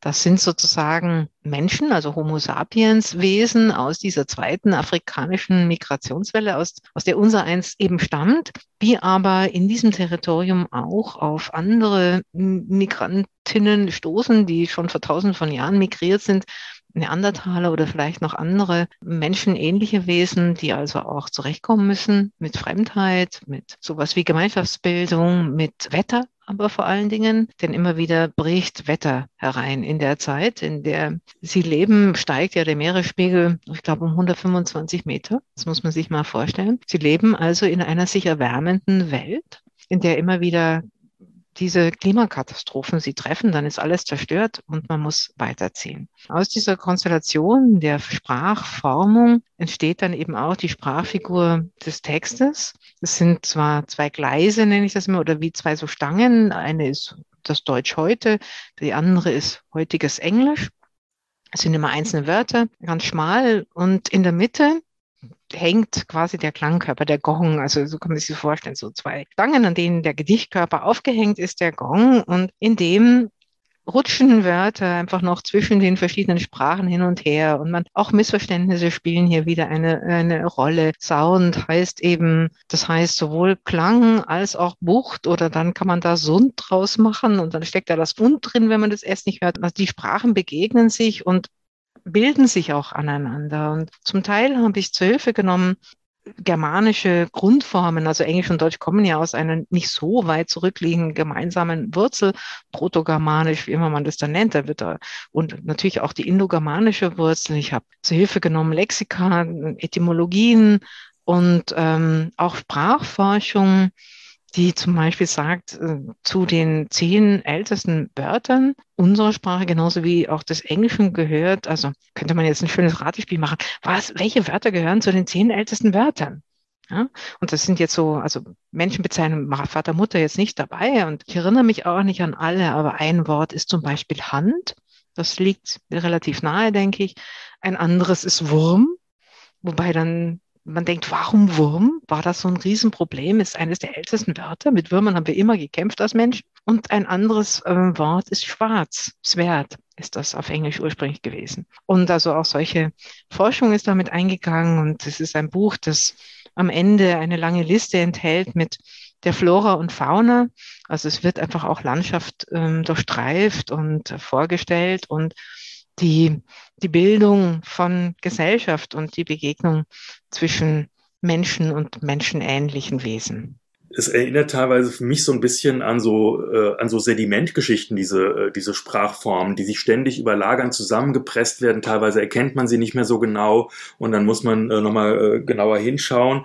Das ist das eine. Und dann äh, finde ich auch noch das äh, Interessante daran, wir hatten ja erst vor kurzem diese Konferenz in München Lyrik und Wissenschaft. Und da ist natürlich die Frage, kann Lyrik denn sozusagen zur Forschung von irgendwas, zur Erforschung der Menschheit irgendeinen Beitrag leisten? Würdest du sagen, dass das jetzt auch äh, für dich eine Motivation war, dieses Buch so zu schreiben, dass es quasi auch eine Art von Forschung ist gleichzeitig, also Gedicht und Forschung? Ja, das, ich finde zum einen deine Beschreibung mit diesen Sedimentschichten, die finde ich sehr schön und diese Frage auch ganz wichtig. Ich habe natürlich selber viel Forschung versucht zu benutzen. Das ist das eine. Das andere sind die Bilder, die, die man einfach so aufgesogen hat im Laufe der Zeit über die Steinzeit zum Beispiel. Ich erinnere mich an Panoramen und zum Teil gibt es die ja auch noch, wo dann so unser Vorleben gezeigt wird. Die Frauen sitzen halt nackt äh, am Feuer vor der Höhle und säugen irgendwelche Kinder und rühren Hirsebrei und daneben stehen die wild gekleideten Männer mit Speeren und kommen von der Jagd. Und das sind natürlich so, das sind, wie klar wird, wenn man anfängt nachzudenken, eigentlich Bilder des 19. Jahrhunderts, der Anthropologie des 19. Jahrhunderts, die die, die Sex- und Gender-Klischees äh, des 19. Jahrhunderts einfach rückübertragen haben. Und das heißt also, das stimmt sicher nicht. Genauso schwierig ist es natürlich zu sagen, was stimmt weil man immer rücküberträgt und rückprojiziert und wir so wenige, ähm, so wenig Wissen über diese Zeiten haben, dass das einzige, dass alles, was man sich darüber erzählt, Projektion sein muss. Und das zum Beispiel,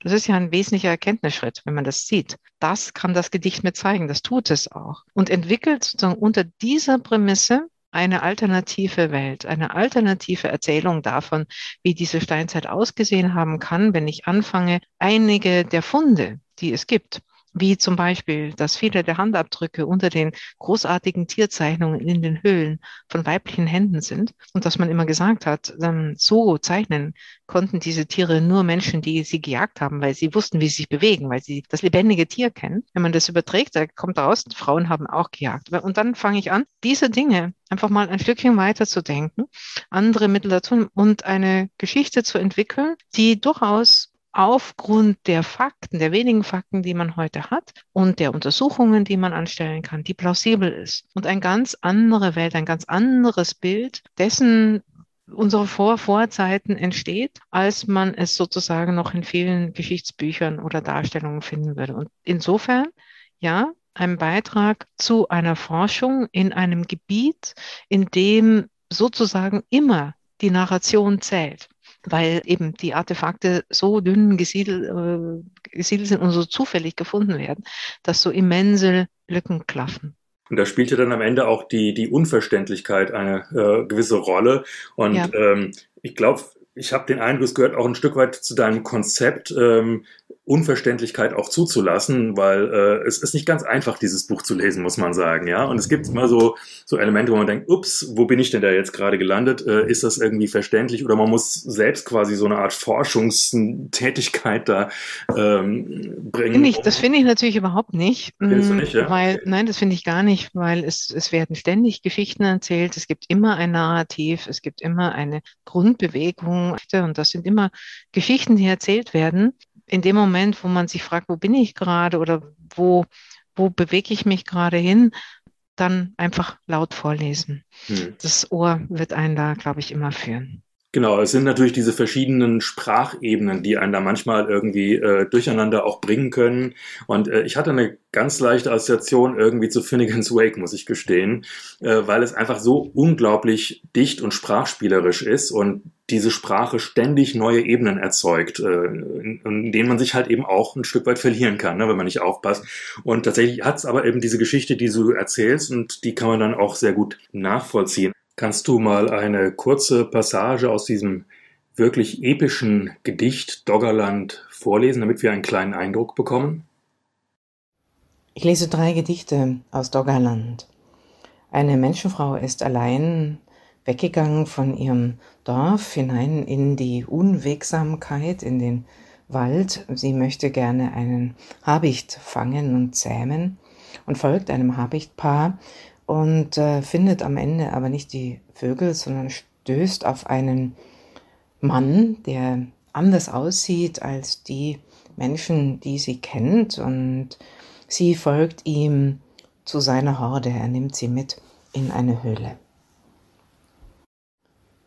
Schimmernde Mammutschädel hängen von der Decke, die Wurzeln der Zähne tief, der gebogene Stoß, Fackeln pechschwarz vertreiben das Dunkel der Höhle, in die er sie führt, um den knochendurchsichtigen Schädel des Rehbocks mit dem geschliffenen Geweih, den in die Rückseite des Denkens gebohrten Augen, den er trug, als er sie traf, zurückzuhängen an die steinerne Wand, die mit einem Zischen antwortet, als er den Felsen berührt.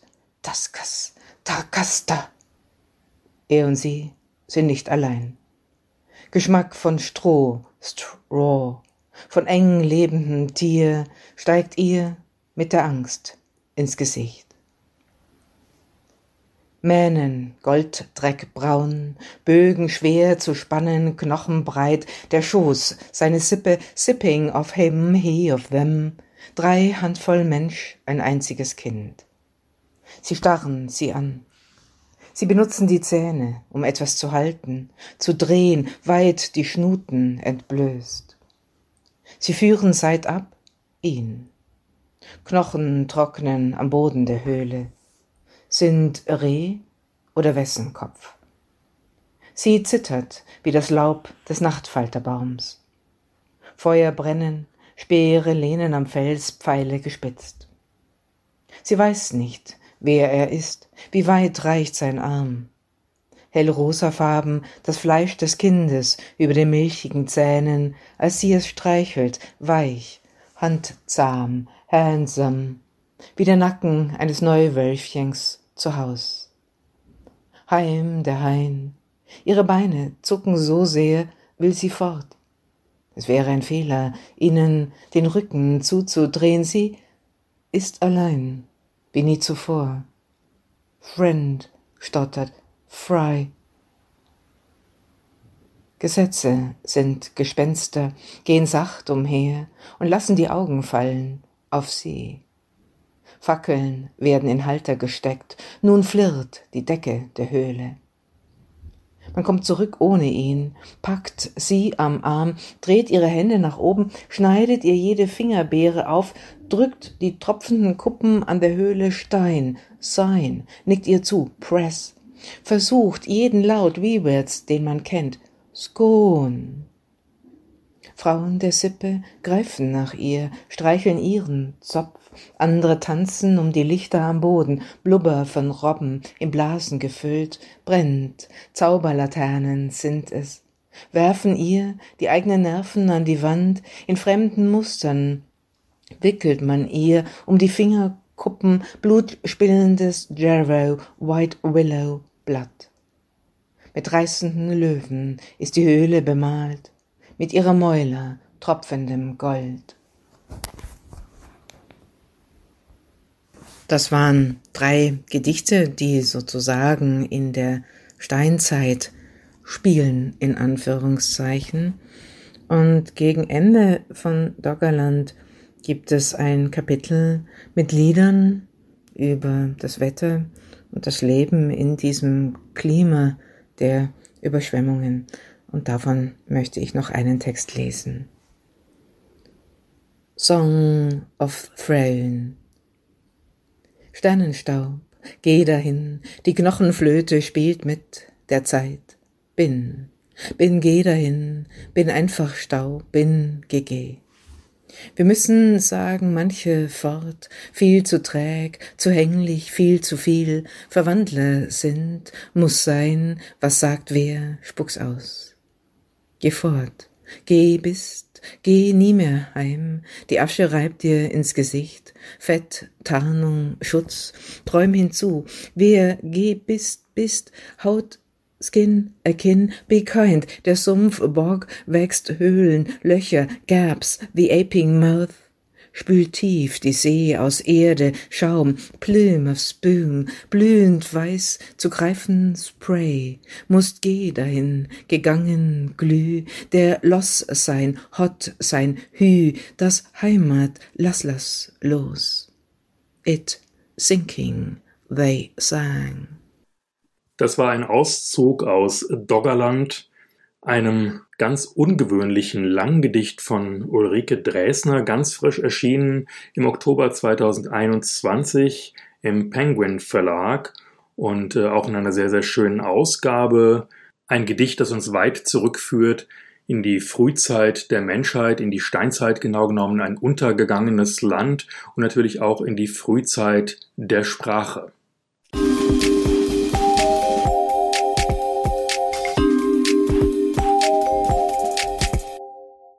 Zum Abschluss möchten wir gerne oder möchte ich gerne mit dir noch über das Thema Verortung im Alter sprechen. Du hast ein Buch geschrieben, Eine Frau wird älter, das aus einem mündlichen Erzählprojekt entstand, Happy Aging, das auch als Hörbuch erschienen ist. Dieses Hörbuch sind 150 Minuten. Eine Journalistin hat mal gesagt, Redestrom. Ich würde zuerst gerne mal wissen, wie, wie stelle ich mir das vor?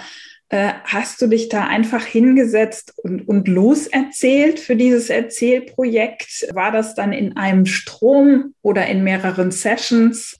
Ja, das ähm, war der Januar 2015. Ich war also irgendwie gerade noch 52 Jahre alt und der Herausgeber ähm, der Supposé-Bände, wo es dann auch erschienen ist, dieses tollen Hörprojektes, der kam und brachte noch ähm, einen Bekannten mit und die beiden, wir saßen am Küchentisch. Und wir hatten uns einfach verabredet, über Altern als, meine Alterungserfahrung, Altern als Frau zu sprechen. Und es war für mich, war daran interessant zu sprechen und zu sehen, was passiert, wenn ich einfach anfange, etwas zu erzählen. Das ist die Idee, die Grundidee dieser Supposé-Hörbücher. Man soll ins Erzählen kommen. Die, die Kunst eigentlich des Herausgebers ähm, Sander, Klaus Sander, ist, äh, möglichst wenig zu fragen. So muss man sich das auch vorstellen. Ich bekam eine Ausgangsfrage, ich weiß gar nicht mehr was, wie ungefähr, fang mal an, was fällt dir ein? Wenn du an Altern denkst. Und dann saßen mir die beiden gegenüber und haben mich immer angeschaut und genickt und mich quasi ermuntert, weiter zu reden. Also das, was man nie darf sonst, weder beim Fernsehen schon gar nicht, auch nicht im Rundfunk, da heißt es ja immer so, so Antwort maximal 30 Sekunden, reden. Nach einer halben Stunde haben sie noch mal eine Frage gestellt, nach der nächsten halben Stunde die nächste und ich redete und merkte, wie sich im Sprechen für mich eine, die Struktur eines Buches entwickelt hat. Also ich sah das plötzlich ganz quasi wie so eine Struktur, tatsächlich wie so, eine, wie so ein Raster vor mir mit verschiedenen Thematiken, wie sich das aufbaut, so in den Raum ein. Ich sehe sowas dann immer so, so ein inneres Bild, das ist aber externalisiert draußen. Und dann habe ich da lang erzählt, da war, äh, erzählt und weiter erzählt. Und beim ersten Tag sechs Stunden. Dann kamen sie nochmal, haben noch ein paar Nachfragen gestellt zu einzelnen Punkten und das war es dann mehr oder minder. Also die Idee ist, da kann man ja nicht schneiden. Also die, ihre Fragen werden rausgeschnitten und ansonsten ist das der Redefluss. Wenn da viele Äs sein sollten, werden die auch rausgeschnitten. Dann wurden da, es sollte eigentlich nur eine CD sein, aber weil ich so viel erzählt hatte, waren es dann zwei als das Buch, als diese CD dann erschien, meldeten sich innerhalb von zwei Tagen sieben Verlage und fragten mich nach dem Manuskript und wollten ein Buch daraus machen. Und es gab aber eben überhaupt kein Manuskript. Ich fand die Idee aber gut und einfach auch wichtig, das Thema über das Altern, speziell als Frau, aber schon auch umfassender überhaupt über Altern und die Wertung von Altern in unserer Gesellschaft nachzudenken und da auch mal das ein oder andere klare Wort über die kulturellen Bedingtheiten und auch andere Möglichkeiten, der, der, das Altern in Modelle zu fassen, zu sprechen. Und habe dann tatsächlich ein Manuskript geschrieben, entlang des Hörbuchs, aber nochmal, dann ist es ja anders, dann recherchiert man ja auch und äh, kann doch mal ganz andere Themen mit aufmachen und auch andere Menschen zu ihren Erfahrungen befragen. Also das Buch unterscheidet sich durchaus von dieser ersten CD, weil es eben auch ein anderes Medium ist. Ja, der Titel ist ja auch schon was ganz anderes. Ne? Eine Frau wird älter ist ja deutlich sachlicher als jetzt zum Beispiel Happy Aging. Ich habe mich immer gefragt, wo dieses Happy herkommt. Kommt das von dir oder kam das von den beiden, die das aufgezeichnet haben? Eigentlich ist das eine Produktlinie, Kosmetik für die reife Frau, die so heißt, und mhm. wo man natürlich sieht, was da alles gemacht wird. Ja? Warum muss man das Happy an Aging klammern? Weil Aging prinzipiell angenommen wird, ist nicht happy, jetzt soll es aber happy sein. Und damit es happy wird, muss man ein Produkt kaufen. Dieser Vermarktungsaspekt des schlechten Alterns ist eines der Themen auf dieser CD und so kam das. Es ist also ein Titel mit einem ironischen Augenzwinkern. Es geht ja sehr viel im äh, Buch und auch in dem Erzählprojekt um Körperlichkeiten. An einer Stelle beschreibst du, wie du in der Sauna sitzt und auf deine Knie schaust, ganz erfreut quasi sagst, diese Knie sahen schon immer so aus. Das ist ja nicht mit allen Körperstellen so. Ist das Alter auch eine Art Beleidigung für den Körper? Kann schon sein. Ne? Also es ist einfach, altern heißt ja auch, dass man einige Dinge, die man vielleicht früher ganz mühelos konnte, so nicht mehr machen kann. Man wird früher müde oder ja, ich, ich weiß, ich war immer stolz, dass ich meine Arme so, also einen Arm hochstrecken, nach hinten klappen, den anderen hinten an den Rücken und dann kann ich mühelos meine Hände greifen. Also das wird einfach mühsamer. Ist jetzt aber auch nicht so schlimm. Also ich glaube ja, dass es, ähm, dass es oft als Beleidigung aufgefasst wird, hat eben, das ist keine intrinsische Tatsache des Alterns, sondern auch ein Stückchen Kulturalität. Das Buch fragt sich ja auch danach, was gibt es etwas wie Altersgewinn und wo, worin liegt der? Übrigens auch körperlich. Mhm. Also, dass ich zum Beispiel das und das eben auch nicht mehr können muss, dass ich so und so auch nicht mehr aussehen muss, dass ich mich vielleicht auch selbst aus diesen, aus strengen Regeln des Hergerichtetseins als weibliches Wesen entlassen kann, dass mir auch andere einen anderen Freiraum zulassen. Also, ich weiß nicht, es klingt wahrscheinlich ähm, völlig idiotisch, wenn ich das jetzt so sage, aber ich, ich war halt immer ein, eine blonde Person, dann hatte ich noch lange blonde Haare, eine bemerkenswerte Oberweite. Da konnte ich, wenn ich 20, äh, zwischen 20 und 40, war es unmöglich, einen Raum zu betreten, ohne massiv bemerkt zu werden. Und es ist auch schön, wenn das aufhört. Du schreibst an einer Stelle, dass, äh, und das habe ich tatsächlich schon häufiger von anderen Frauen gelesen und gehört, dass Frauen in einem bestimmten Alter in einer bestimmten Art unsichtbar werden.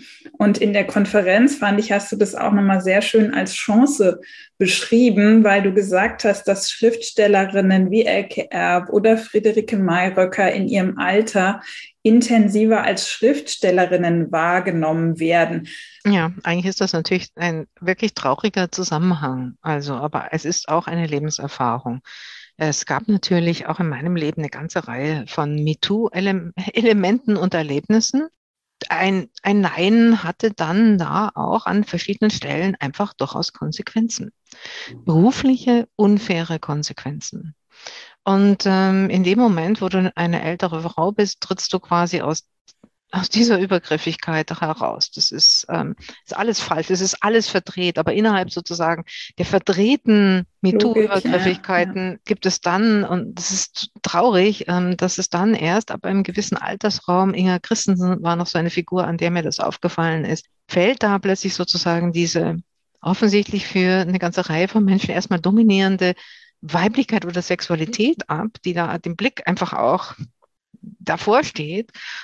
Du darfst dann mehr, also ich hatte das Gefühl bei diesen Figuren, dass sie dann deutlicher wahrnehmbar waren oder mit weniger Hindernissen wahrnehmbar wurden als die Autorinnen, die sie sind, ohne Interferenz durch die anderen Begehrlichkeiten und Möglichkeiten, die vielleicht mit dieser Person verbunden sein könnten. Mhm. Und äh, also, wie gesagt, muss man wirklich sagen, das ist. Wobei, ich muss da kurz mal einhaken, weil das gilt natürlich in einem vielleicht ein bisschen anderen Ausmaß, aber es gilt ja im Prinzip schon für alle Menschen auch. Und ich habe das Gefühl, also natürlich gerade, weil ich auch im Moment viel mit jungen Menschen wieder zu tun habe, dass da natürlich die, die gegenseitige Bewertung auch der Äußerlichkeiten schon einfach sehr, sehr stark ist. Also auch, ähm, auch bei Männern teilweise ähm, äh, fällt das an. Und äh, natürlich auch bei der Bewertung als Künstler, als Autor, dass das Äußere einfach immer auch eine Rolle spielt. Ja, also aber sobald ich zum Beispiel auf einer Bühne bin, ich bin ja auch Bühnenkünstler ja. und habe das immer als eine ganz, ganz starke ähm, Wertung empfunden. Ja. Und ähm, ja, da bin ich dir total dankbar um diese Ergänzung. Ich spreche von Frauen, weil das sind meine Erfahrungen. Ja, für die kann ich sprechen. Und ich finde es aber ganz wichtig, dass du das ergänzt. Und das ist ja dann auch genau das gesamtgesellschaftliche Anliegen auch dieses Buches über Alter, einfach mal in einem anderen Modell nachzudenken als diesem alten Bild der Sphinx, dieses große Rätsel, was läuft am Anfang auf drei Beinen, dann ist es, äh, dann erreicht es seinen Zenit auf zwei Beinen, nee, am Anfang auf vier Beinen, dann Zenit auf zwei Beinen und dann geht's abwärts im Leben und dann kriecht es auf drei Beinen dahin. Und die richtige Antwort ist, das ist der Mensch und das ist so ein Aufstiegs- und Abstiegsmodell. Ja, also mhm. dem, im, Mittelal im mittleren Alter, bei Männern dauert es ja auch länger als bei Frauen, und so weiter, da, da ist man dann aufrecht zweibeinig und im Vollbesitz seiner Kräfte und danach kommt die lange Talfahrt. Und ich, finde ja, dass Berge und Berggänge überschätzt werden. Man kann, es gibt andere Kulturen, wenn man da hinschaut, da gibt es ganz andere Alterungsvorstellungen. Zum Beispiel das Älterwerden oder sich in der Zeit bewegen ist ein, sie gehen in einem, auf einer flachen Ebene. Da kann man auch mal eine Kurve gehen und dann stößt man plötzlich wieder mit 40 auf eine Lebensspur, wo man mit 20 war. Und die sind nicht durch einen Plateauunterschied von 100 Metern getrennt. Oder es gibt auch andere Schreibungen von vorn und hinten. Also da ist äh, quasi eigentlich, je älter man wird, umso, also umso höher kommt man, weil das ist die offene Zukunft und umso mehr Überblick hat man. Und auch das sind ja durchaus Dinge, die in unserer Gesellschaft, in unseren westlichen Gesellschaften ja auch mal da waren und die einfach im Zuge der Verjugendlichung völlig abgeschafft wurden. Also da, darüber sollte man vielleicht nochmal nachdenken. Was bedeutet Erfahrungswissen? Was wissen ältere Menschen, was sie auch ja eben auch weitergeben können und wie kann man sowas auch wertschätzen? Ihnen den Raum auch geben, ernst genommen zu werden. Das ist das, was ich oft beobachte, dass ähm, das einfach als nicht in meinem Alter, also ich beobachte jetzt nicht an mir und spreche jetzt auch nicht für mich, sondern nochmal für, sagen wir, 80-jährige Menschen, dass da einfach nicht mehr, nicht mehr wirklich zugehört wird und dass diese Erfahrungen auch nicht ernst genommen werden oder mit Respekt behandelt. Und ich glaube, dass man damit als Gesellschaft eigentlich etwas verliert. Und das ist dann überhaupt nicht, das ist überhaupt nicht mehr gender- oder sexualitätsabhängig. Es gibt da ein sehr schönes Zitat von dir. Alter ist das Geschenk als Mensch, als sein eigenes Bild vollständig zu erscheinen. Ich fand das ein sehr, sehr schönes Zitat und hieran anknüpfend die letzte Frage. Auch nochmal nach der Ästhetik und der Sprache. Was bedeutet denn Alter in dieser Hinsicht für die Ästhetik und für die Sprache? Das weiß ich nicht genau. Vielleicht unterhalten wir uns da in 20 Jahren nochmal drüber, wenn wir da noch alle da sind. Ähm, das war eine uncharmante Frage von mir sozusagen, aber nein, nein, ähm, das meine so ich gar nicht, gar nicht gemeint. Das weiß ich und das habe ich auch nicht so verstanden. Mit diesem Älterwerden wächst ja auch in meinem Fall jetzt zum Beispiel die Schreiberfahrung. Versuche Dinge, die ich da mitnehme, zu übersetzen, mitzunehmen. Ich habe ein, ein Thema, ich möchte irgendwann einmal einen, einen Roman oder zumindest eine Prosa schreiben über diese sogenannten Phänomene der Hochbegabung. Ich finde, dazu gibt es überhaupt nichts äh, Ordentliches und äh, das ist äh, eine ambivalente Geschichte und ich weiß schon lange, dass ich darüber schreiben möchte und ich, ich, ich hatte vor 20 Jahren überhaupt keine Idee, wie das gehen könnte. Also ich hoffe, dass ich meine Erfahrungen bündeln kann, um irgendwann einmal diesen Text zu schreiben, zum Beispiel.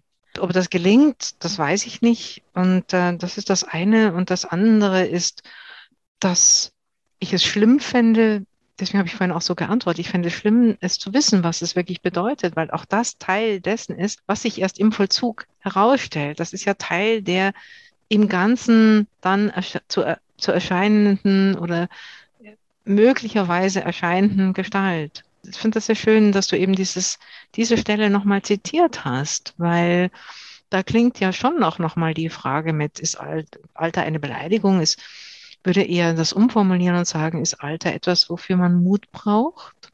Und das tut man. Es ist eine radikale Verwandlung, die da mit einem vorgeht. Es, diese, dieses Gefühl aber, ich bin jetzt neugierig darauf, was noch alles in mir drinsteckt. Das ist das, was mich dann da sozusagen damit versöhnt. Denn wenn ich auf das Fotos von mir als Kleinkind schaue, dann ist das ja auch, auch eine radikale Fremdheit eigentlich. Da komme ich ja gar nicht mehr hin. Und ich weiß, dass, ich glaube zutiefst, dass es sozusagen zur Aufgabe des Menschseins gehört, dass wenn man das erleben darf, wenn man nicht krank wird, keinen Unfall hat, also dann ist das die Herausforderung, das dann auch ähm, sich mit anzusehen. Und das wäre mein Wunsch, dass ich es wach und immer noch schreibend auch begleiten kann, um es auch mit anderen zu teilen und um vielleicht sozusagen dieses Gespräch über die Bedeutung dieses Prozesses neu anzuschieben.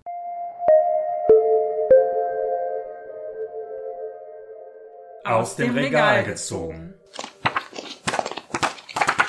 Wir haben diese Rubrik aus dem Regal gezogen, wo wir immer mal Bücher hervorholen, die in unseren persönlichen Bücherregalen schlummern, sei es ganz aktuelle, sei es äh, ältere Sachen. Heute hatten wir die Idee, mal Sachen, die einfach schon länger da schlummern und die wir vielleicht mal irgendwie wieder hervorholen.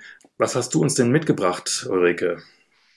Ich habe euch mitgebracht Madame Bovary von Gustave oh. Flaubert. Eines meiner Lieblingsbücher lohnt die Lektüre immer wieder, weil er also wunderbar beschreiben kann Landschaft, Figuren, weil er präzise gearbeitet hat. Das ist hier die Übersetzung von Elisabeth Edel, eine neuere Übersetzung, ganz hervorragend gemacht. Es ist erzählerisch interessant, der Weg, auf den er uns nimmt. Es ist, ist auch komisch. Ähm, vor allen Dingen ist er aber wirklich ein großer Meister des Satzes. Es gibt eine Stelle, die hat mich immer getröstet beim Schreiben. Ich, ich arbeite und überarbeite einfach sehr, sehr viel und äh, auch die Prosa. Und er schreibt an seine Geliebte an einem Weihnachtstag, da sitze ich wieder mit dem sozusagen dem, den Dornengestänge der Prosa um den Nacken. Und äh, der, er, da tut er mir jetzt wirklich nachträglich noch leid. Er musste das ja alles mit der Hand schreiben und er war dabei, irgendwelche unnötigen Nochs oder sowas aus seinem Manuskript zu entfernen und alles nochmal abzuschreiben. Und dann steht natürlich schon so das Dornengestänge der Prosa im, im Nacken und Hals. Und aber diese immense Präzision, die zu ähm, melodiöser, fließender, ganz hellwacher, registrierender Sprache führt, die ganz sinnlich wird und beim Lesen auch sinnlich fühlbar wird, das ist einfach großartig bei Flaubert. Toll. Ich habe auch ein bisschen geforscht und geforstet in meinen Bücherregalen und ich habe mitgebracht La Vagabonde von Colette. Ein Buch, das im Original 1910 erschienen ist. Ich habe hier eine vergleichsweise junge Ausgabe äh, aus dem S. Fischer Verlag von 1999. La Vagabonde erzählt die Geschichte einer jungen Frau, Renée, die nach einer enttäuschenden Ehe im glitzernden Paris der Jahrhundertwende ihr Glück als Schauspielerin und Tänzerin in Bars und Varietés am Montmartre sucht und ein ganz freies und ungezwungenes Leben führen möchte. Sie lernt dann einen jungen Erben kennen, der sie liebt und der sie heiraten möchte. Und sie gerät dann in einen Konflikt zwischen einerseits äh, Liebe und Geborgenheit und auf der anderen Seite ihre einmal gewählte Freiheit und Unabhängigkeit, für die sie sich dann letztlich auch entscheidet. Und diesen weiblichen Konflikt, sage ich jetzt mal, zwischen persönlicher Entfaltung und Bindung, den beschreibt Colette hier, finde ich, unglaublich eindringlich und total klug und mit, mit ganz großem Einfühlungsvermögen. Dieser Roman trägt auch ganz stark autobiografische Züge von, von der Autorin. Colette war eine französische Schriftstellerin und selber auch eine Varieté-Künstlerin, die von 1873 bis 1954 ein äußerst ereignisreiches Leben geführt hat und für damalige Verhältnisse einen sehr unkonventionellen Lebensstil gepflegt hat. La Vagabonde war ihr Durchbruch als Schriftstellerin. Zuerst war das im Feuilleton einer Zeitschrift erschienen und dann als Buch 1910. Und tatsächlich war sie mit diesem Buch auch in der engeren Auswahl für diesen sehr renommierten Literaturpreis, den Prix Goncourt. Colette, die von der akademischen Literaturkritik lange unter Wert gehandelt wurde, hat ein sehr umfangreiches Werk geschaffen, in dem sie immer wieder Frauengestalten und Schicksale in den Fokus genommen hat und viele ihrer Romane wurden auch verfilmt. Und sie war die erste Frau, die in Frankreich ein Staatsbegräbnis erhielt. Das fand ich irgendwie noch ganz interessant. Und ich empfehle dieses Buch oder ich, ich habe das nochmal aus dem Regal gezogen, weil ich das thematisch wie stilistisch absolut lesenswert und auch immer noch, noch ganz aktuell finde. Ein wirklich schönes, zauberhaftes Buch. Ich habe ein etwas zwiespältiges Werk aus dem Regal gezogen. Ich muss es zugeben. Es hat aber einen ganz bestimmten Grund, den ich gleich noch erzählen werde. Und zwar habe ich äh, Ovids Metamorphosen mitgebracht. Und zwar heute zumindest in der Ausgabe, äh, in der Übersetzung von, von der, der klassischen Übersetzung von Johann Heinrich Voss. Der Grund, warum ich das aus dem Regal gezogen habe, äh, hat erstmal mit äh, unserem Podcast gar nicht so viel zu tun, sondern ich hatte eine Anfrage an einem internationalen äh, Künstlerprojekt teilzunehmen mit dem Titel Covids Metamorphosen, ähm, wo es darum ging, eben ähm, Ovid als Grundlage zu nehmen, die Metamorphosen nochmal zu metamorphieren. Und äh, in der Tat ging es schon äh, bei diesem Projekt auch um das Thema äh, Verletzungen zu heilen. Und es ging auch um das Thema der Gewalttätigkeit, die in diesen Metamorphosen irgendwie drinsteckt, äh, auch der sexuellen Gewalt, die teilweise drinsteckt, das wieder neu zu verwandeln. Und äh, deswegen habe ich überhaupt erst wieder zu diesem Buch gegriffen, was schon sehr, sehr lange in meinem Regal steht, vermutlich seit meinem Studium, schätze ich. Ich habe äh, interessanterweise äh, als erstes für dieses Kunstprojekt auch nicht äh, die Voss'sche Übersetzung benutzt, sondern eine englische Übersetzung und fand das ganz interessant, weil ich fand es äh, erstmal auf Englisch komischerweise viel, viel zugänglicher als irgendwie in der klassischen Übersetzung von Voss. Trotzdem muss ich sagen, dass ich, es sind einfach die großen Mythen der Antike, die ja eigentlich bis in die Gegenwart in unsere Gesellschaft hinein doch irgendwie gesellschaftsprägend sind. Ob das jetzt Daedalus und Ikaros sind, ob das die Sintflut ist, ähm, ähm, ob das der Minotaurus ist, das Labyrinth. Es sind einfach ich glaube, auf einer unterbewussten Ebene haben uns diese Mythen einfach alle in irgendeiner Form irgendwie geprägt. Und es geht eben auch um diesen ständigen äh, Verwandlungsaspekt äh, von allem, was ich tatsächlich jetzt beim Wiederlesen auch nochmal interessant fand ist, dass es ja durchaus auch äh, eine Menge Verwandlungen zwischen den Geschlechtern gibt. Ja, also da verwandeln sich eben Männer in Frauen, Frauen in Männer oder äh, zum Beispiel Tiresias, der blinde Seher, wird irgendwie einmal in eine Frau verwandelt und dann wieder zurück in einen Mann. Also es gibt so Transgender-Geschichten im Prinzip. Es gibt äh, Figuren, die sind halb Mann, halb Frau. Natürlich, äh, ja, grundlegende psychologische Themen finde ich schon äh, da einfach auch wieder. Die Frage, die ich mir natürlich eben gestellt habe, welche Übersetzung in der Tat? Und ähm, ich fand die Voss'sche Übersetzung ein bisschen zweifelhaft ähm, heutzutage, die klassische Übersetzung. Und die andere Frage ist natürlich, äh, das hast du gleich am Anfang ähm, gesagt, Ulrike, als du gesagt, oh Gott, den Ovid hat er herausgezogen, ist natürlich ja die Frage der Geschlechterverhältnisse und der zahlreichen, ich glaube, du hast eine Zahl genannt, äh, Vergewaltigungen, die in diesem Buch auf auftauchen. Also es ist generell gibt es viel Brutales in diesem Buch. Also es ist äh, kein kein nettes Buch, aber es ist eben auch ja, was die Geschlechterverhältnisse betrifft, auch ein problematisches Werk, ja.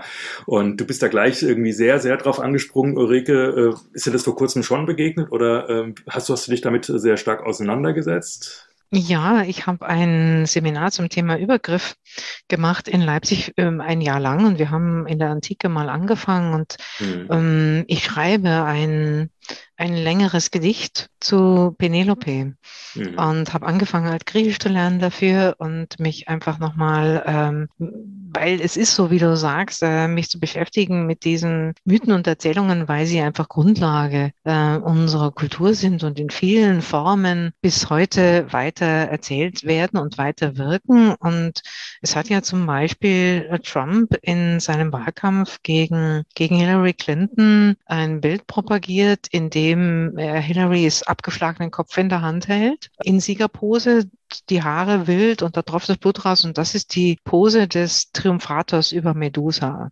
Mhm. Und da sieht man, und das, das ist möglich im 21. Jahrhundert, dass man ein derartiges Bild aufgreift und zu Werbezwecken einsetzt. Und es lässt sich, das, da ist die Allphilologie, hat sich da ja sehr bewegt, auch in den letzten 30, 40 Jahren. Es lässt sich eben zeigen, wie schon im Hellenismus ganz systematisch so etwas wie Misogynie gezüchtet und gefördert wurde. Die Penelope-Geschichte er hat mich schon als Kind geärgert, als Jugendliche.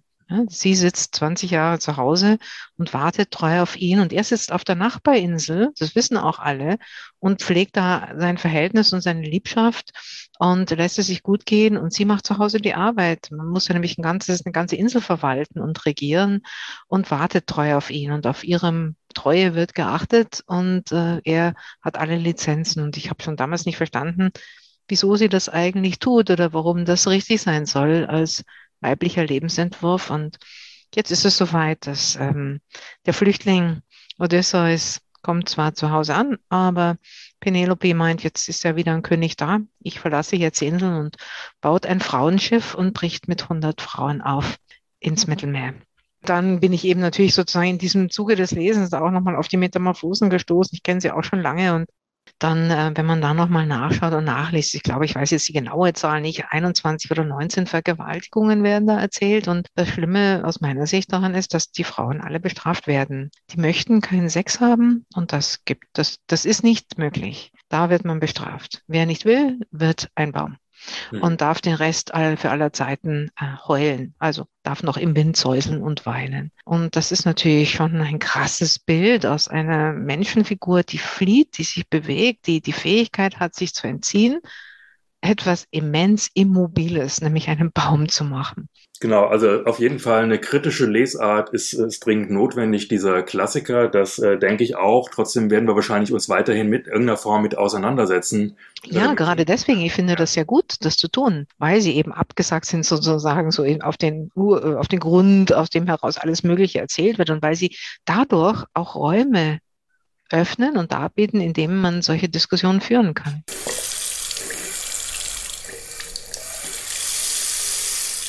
Wir sind jetzt am Schluss dieser wunderbaren Sendung mit Ulrike Dresner. Vielen, vielen Dank, dass du dir die Zeit genommen hast für uns äh, bei all deinen vielen Beschäftigungen. So, ich bedanke mich ganz herzlich bei euch für den Rederaum. Plappern würde ich ja nie sagen wollen. Ich glaube, das war es hoffentlich nicht. Plaudern vielleicht eher, nachdenken im Sprechen. So habe ich es empfunden. Und das genau. finde ich ein, große, ein großes Geschenk, wenn das stattfindet. Und dafür herzlichen Dank. Ja, vielen, vielen Dank, liebe Ulrike. Diese Episode von Wortsalon Schlitz wurde euch präsentiert von Dirk Hülstrunk und Silke Hartmann. Und wir bedanken uns auch beim Kulturamt Frankfurt für die freundliche Unterstützung. Neue Episoden gibt es immer Mitte des Monats unter dem Titel Wortsalon Schlitz auf unserem Blog bei Podigy und auch auf anderen Podcast-Plattformen und auf unserer Facebook-Seite Wortsalon Schlitz könnt ihr uns Likes und Kommentare hinterlassen und da gibt es auch immer noch ein bisschen mehr Informationen zu den einzelnen Episoden. Wortsalang Schlitz ist äh, jetzt auch Mitglied der Litradio Podcast Community. Das freut uns besonders. Unter litradio.net findet ihr jede Menge spannende Podcasts zu literarischen Themen aller Art, aber eben auch sämtliche Folgen von Wortsalon Schlitz. Wortsalon Schlitz ist natürlich auch ein Ort, nämlich der Salon Schlitz, der ehemalige Frisiersalon Schlitz in Frankfurt-Rödelheim. Dort könnt ihr jeden Montagnachmittag von 16 bis 18 Uhr die aktuellen Episoden direkt vor dem echten Frisiersalon Schlitz hören. Das ist am Alten See 6 in Frankfurt Rödelheim. Und wir haben auch ein Schaufenster, in dem wir die Bücher unserer Gäste ausstellen. Und wir verabschieden uns bis zum nächsten Wortsalon Schlitz. Tschüss. Tschüss. Ciao, ciao.